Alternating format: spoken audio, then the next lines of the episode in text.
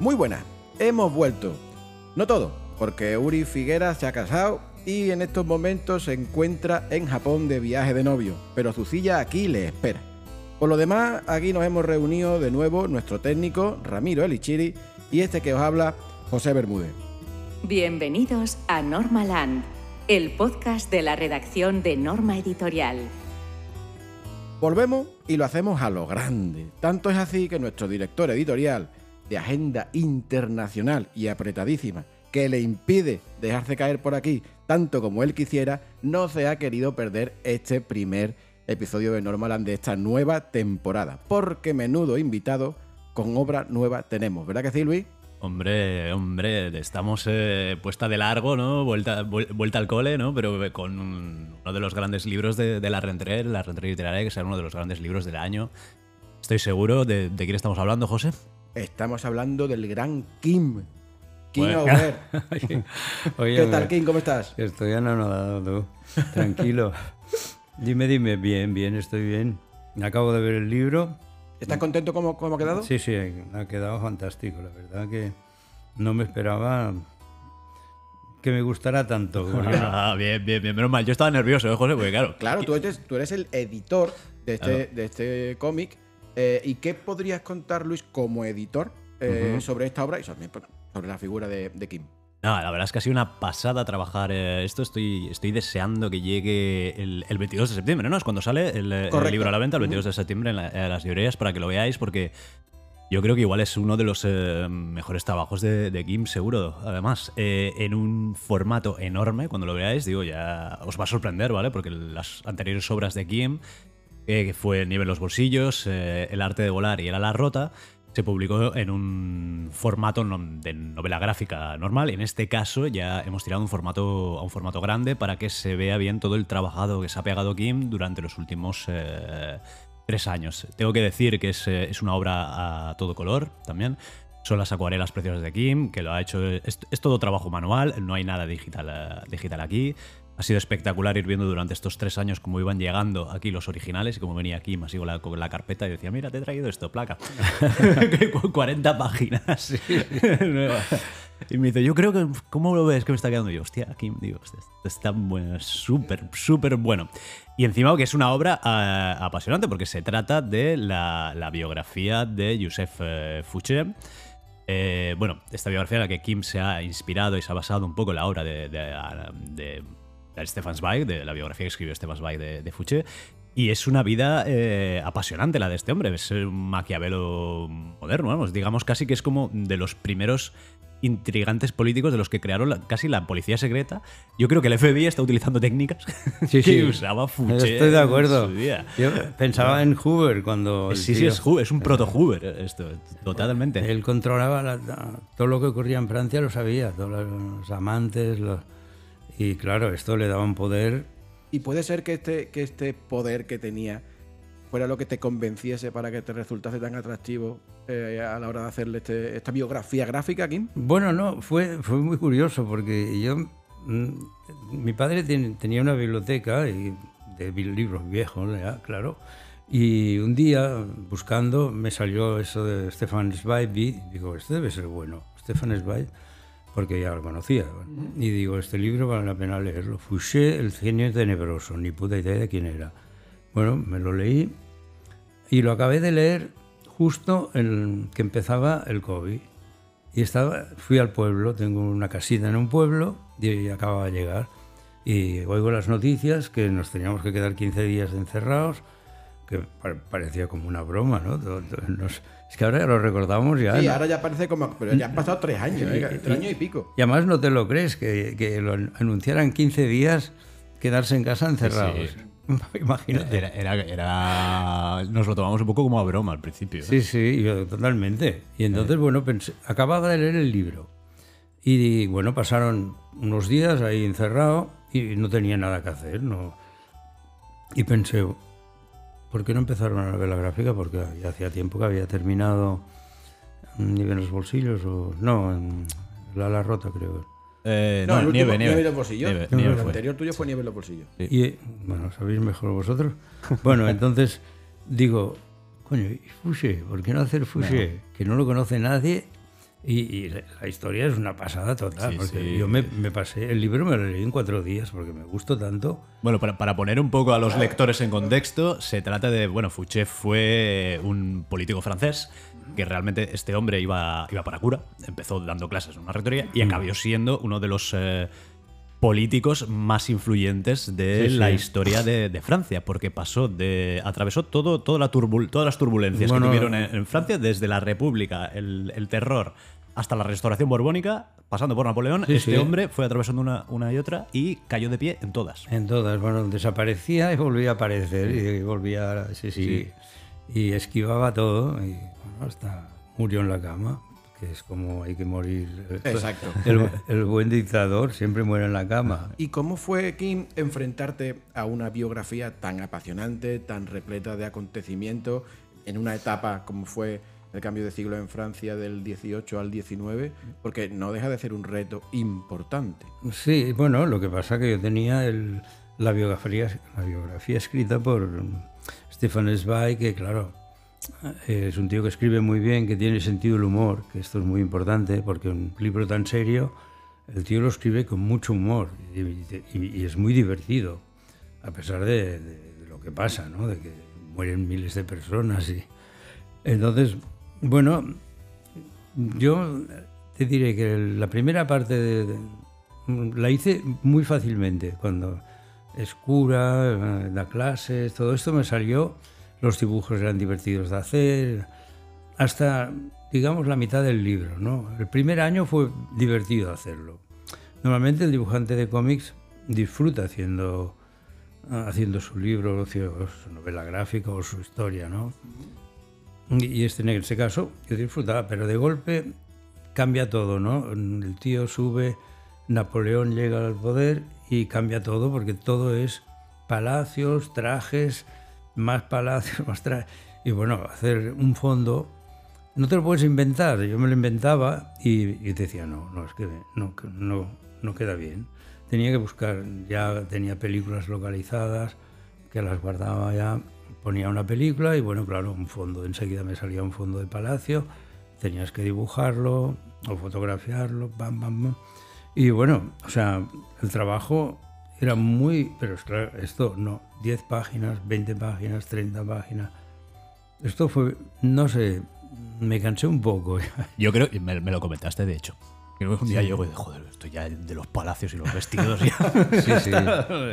ya no sé qué vestido inventarme ni nada, claro. Pero claro, ¿cómo, cómo, cómo, cómo te documentabas con esto?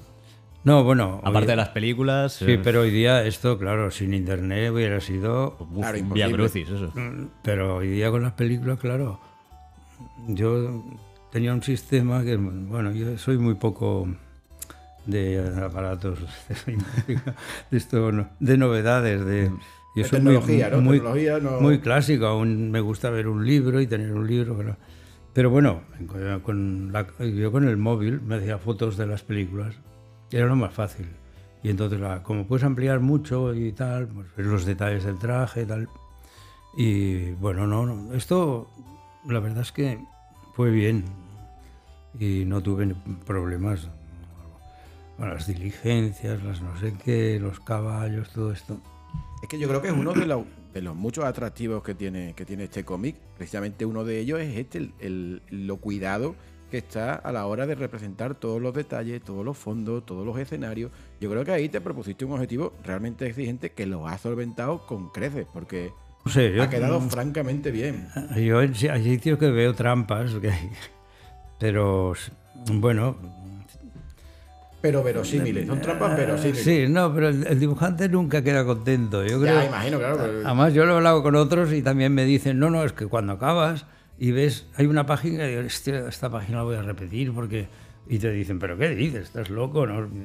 Si no claro, solo lo ves tú, ¿no? Claro, es el inconformismo del creador, ¿no? De que nunca está contento con... Pero ya nosotros que... Además, eh, tengo que subrayar que en este caso, algo de nuevo, Kim lo ha hecho con color directo, no está metido ordenador, claro, aquí la lías y te equivocas y bueno, cuando eres Queen, ¿cómo, cómo se corrige en, esto? Que yo una vez te vi hacerlo y me quedé bastante flipado de cómo, cómo corregía los, los, errores. Una vez vino aquí con el anterior libro, con el, eh, con el nivel de los bolsillos. Dijo, hostia Luis, tengo que corregir una cosa de esta página. Y yo pensando, Kim, digo, si esto ya está. Eh, cogió, se sacó una cuchilla de, del bolsillo y empezó a rascar. No, rascar no, no. Eso, cuéntalo tú, ¿cómo, cómo, cómo se corrige sin Photoshop? No, esto yo creo que no existe nadie que lo haga, porque yo me lo inventé. Yo, vi que todo el mundo rascaba. Estábamos hablando de la época que no existía el ordenador, ¿no?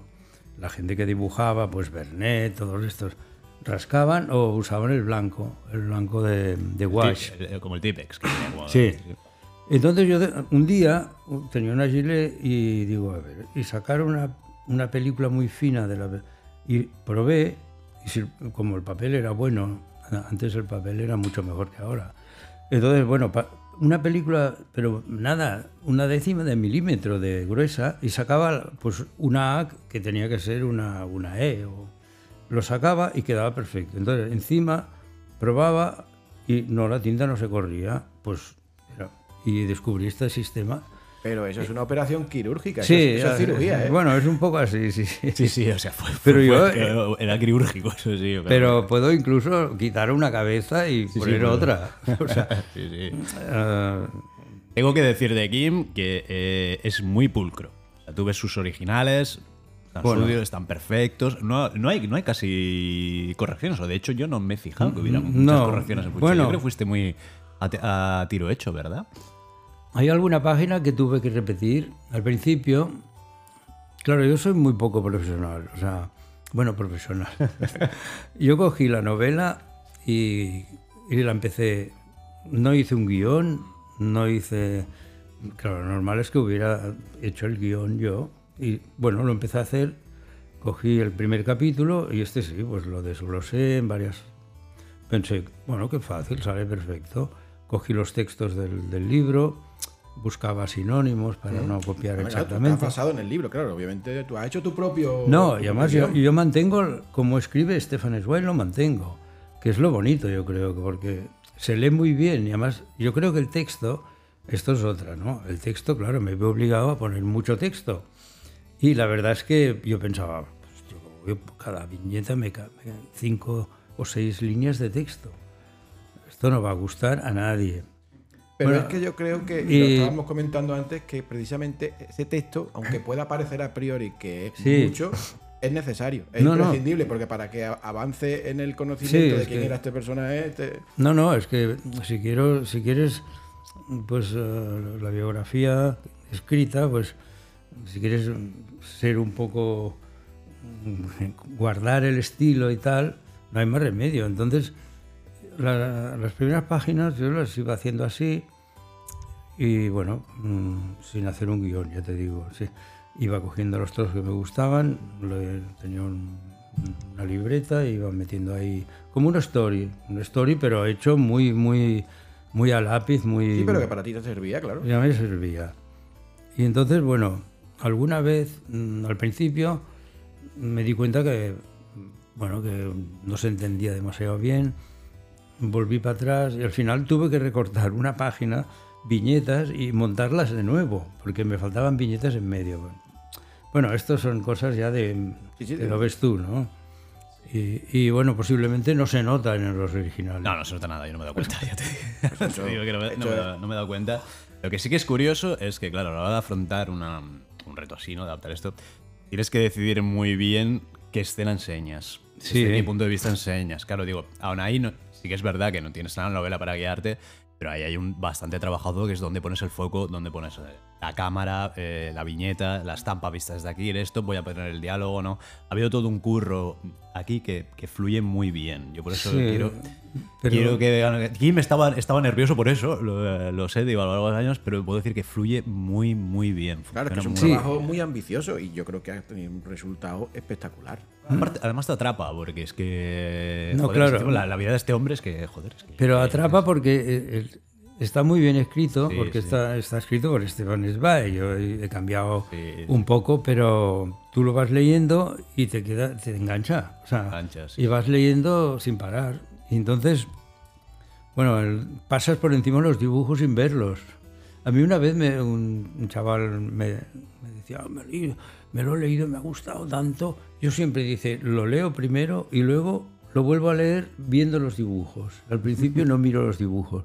Y pensé, bueno, es un buen sistema. Y seguramente este libro, eh, hay que hacer esto, leer, por ejemplo, toda la página y luego, Y luego recrear, detenerte a- sí, sí. Porque, claro, una página hay tela, ¿no? Hay, hay mucho texto. Es como, esto es una novela gráfica realmente. Exacto, Lo- lo- lo- tal cual. Está claro que sí. Lo mencionaba antes Luis, pero me gustaría aparte detenerme un poquito más en el tema del color, porque es que el color son cada está hecho en acuarela.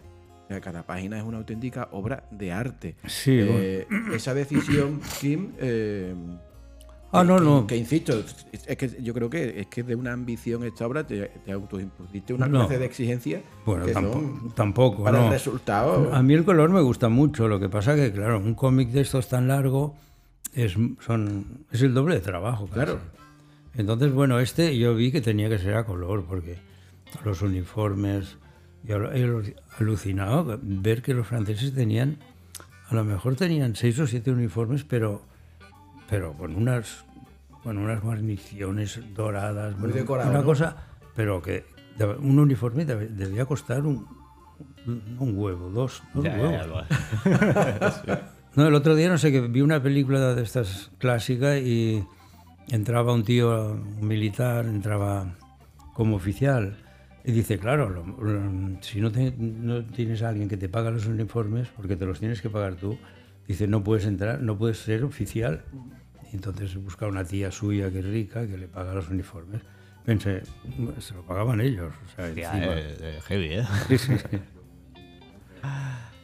Bueno, pues oye, eh, nada, estamos deseando que los eh, lectores eh, lleguen a Fuché. Sí, tanto, el, como decías tú antes, a la venta el 22 de septiembre. 22 de mismo, septiembre. quedan unos días.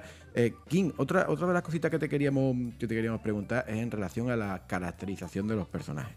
Hmm. Algunos son fácilmente, eh, digamos, eh, representables, como por ejemplo Napoleón, ¿no? Porque Ah. existen obras de- Quizá Fouché también, porque puede existir. Pero el resto de personajes, tipo Robespierre o algo así, Sí. buscaste Eh, los, los más secundarios. No, no, están todos. Es que los franceses hay que reconocer que los tíos estaban por delante de, de todo el mundo, porque tú miras Revolución Francesa y encuent- los encuentras a todos dibujados, pintados, o sea, es- esculpidos. O sea, te resultó, digamos, dentro de lo que en ese trabajo de documentación me refiero, Sí, sí. fácil ubicar los Es rostros que- de, de los personajes más. No, no, los personajes todos los encontré, o sea, no hay ni uno que no encontrara.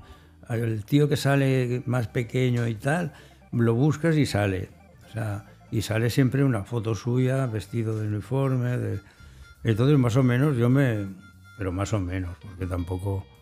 Claro, la gente no los conoce, nadie los conoce, a, a los secu- secundarios, digamos, ¿no? Claro, porque Fouché en España, yo tengo que admitir que he sabido de la existencia de este hombre No, no. gracias a tu trabajo, Kim. Yo- yo- y yo ahora, y ahora me apetece mucho leer la, la obra de Stefan Zweig. A ver, yo tengo que decir que incluso desde Francia igual tampoco les interesa tanto que se sepa sobre, sobre este personaje, digo, porque Sí. realmente mm, yo no, no recuerdo tampoco oír hablar de este hombre. Ahora sé que en películas sí que ha salido, y ahora sé que Es la que- película de próximo estreno de Ridley Scott de Napoleón sale Fouché, ev- evidentemente. No, no, en pero muchas, no es- salen muchas películas, pero claro, no lo conocemos, porque sale como jefe de policía. Sí, o- sí, sí. Claro, como una figura secundaria, ¿no? Sí. Que- que cuando Pero es que to- toda su vida fue así, porque él pasó de lado por sí. todo, pero estuvo por ahí, pero pasó de lado. ¿Sabes? Pero al final eran unos tíos más poderosos de, de Sí, sí. Francia, vamos. Y más rico. Y más ricos. Y de hecho tenía, eh, eh, si no recuerdo mal, eh, tenía incluso a la mujer de Napoleón en cartera. Sí, sí. Para que le pasara información. Como, o sea, que digo, esto como es espía, sí. Sí, sí. Bueno, él montó una red de espionaje, que es lo como Hoover. Como Hoover, sí, sí, total. Y sabía todo lo que ocurría en Francia. Y bueno, Tenían, la gente temblaba porque eh, si, tenía, si tenía Fouché en los registros. Creo que tenía sus, sus, sus equivalentes a carpetas con cada uno de, de ellos, con sus cositas de cada Exacto, uno. sí, sí, sí. Pero fue el, el tío que inventó esto, vamos. Sí, sí, sí. Era el proto Villarejo, ¿sabes? Era un poco, Es como- era un poco así. Sí, o sea, sí, te claro. y luego, antes de entregarlo, lo quema todo. Y lo quema todo, sí, sí. Y bueno, él es conocido en Francia como Le Métrailleur de Lyon. De Lyon, sí, sí. El ametrallador de. El de ametrallador de Lyon, que él le tocó, el primer trabajo que le dio la Revolución Francesa en la época del terror fue ir a Lyon a castigar a la burguesía que se había levantado contra la revolución. y le tocó matar unas 3.000 personas, o sea que es alucinante.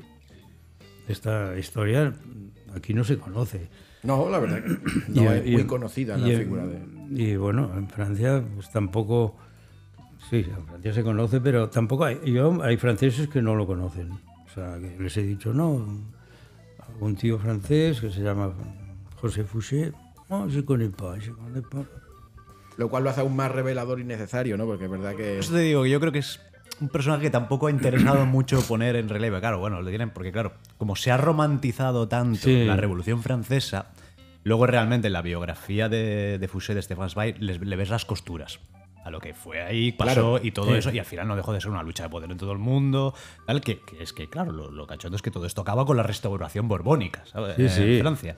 Que por eso te digo que igual... Sí, a ellos obviamente ahí le saca los colores, pero sí que es cierto que el, cómic de, Kim es bastante revelador, una lectura muy, muy necesaria, y yo no quiero dejar pasar esta conversación sin que hablemos de la portada. Porque menudo portadón, ¿eh, Luis? Sí, sí, no, la verdad que sí, está hecha al óleo, el diferente, el interior está hecho en acuarela. Aquí Kim se lanzó a hacer al óleo.